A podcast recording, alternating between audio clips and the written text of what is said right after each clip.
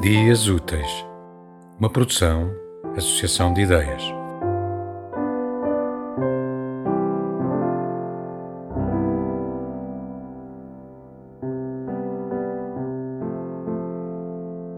Era uma vez uma história muitíssimo breve, tão breve como um dia de verão passado no campo.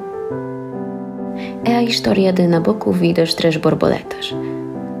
A primeira borboleta, é preciso dizê-lo, era clara, nitidamente bolorenta. Já a segunda distinguia-se por ser um pouco mais lenta. Uma realmente borbolenta. E esta história, que é muitíssimo breve, vai já acabar. Como o leitor atento de certo adivinhara, falta a terceira borboleta, a que só dançava a polca com uma letra. Qual?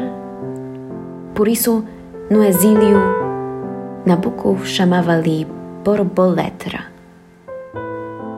Fim. Nota de rodapé para o leitor distraído. A polca podia ser, mas não é uma dança polaca.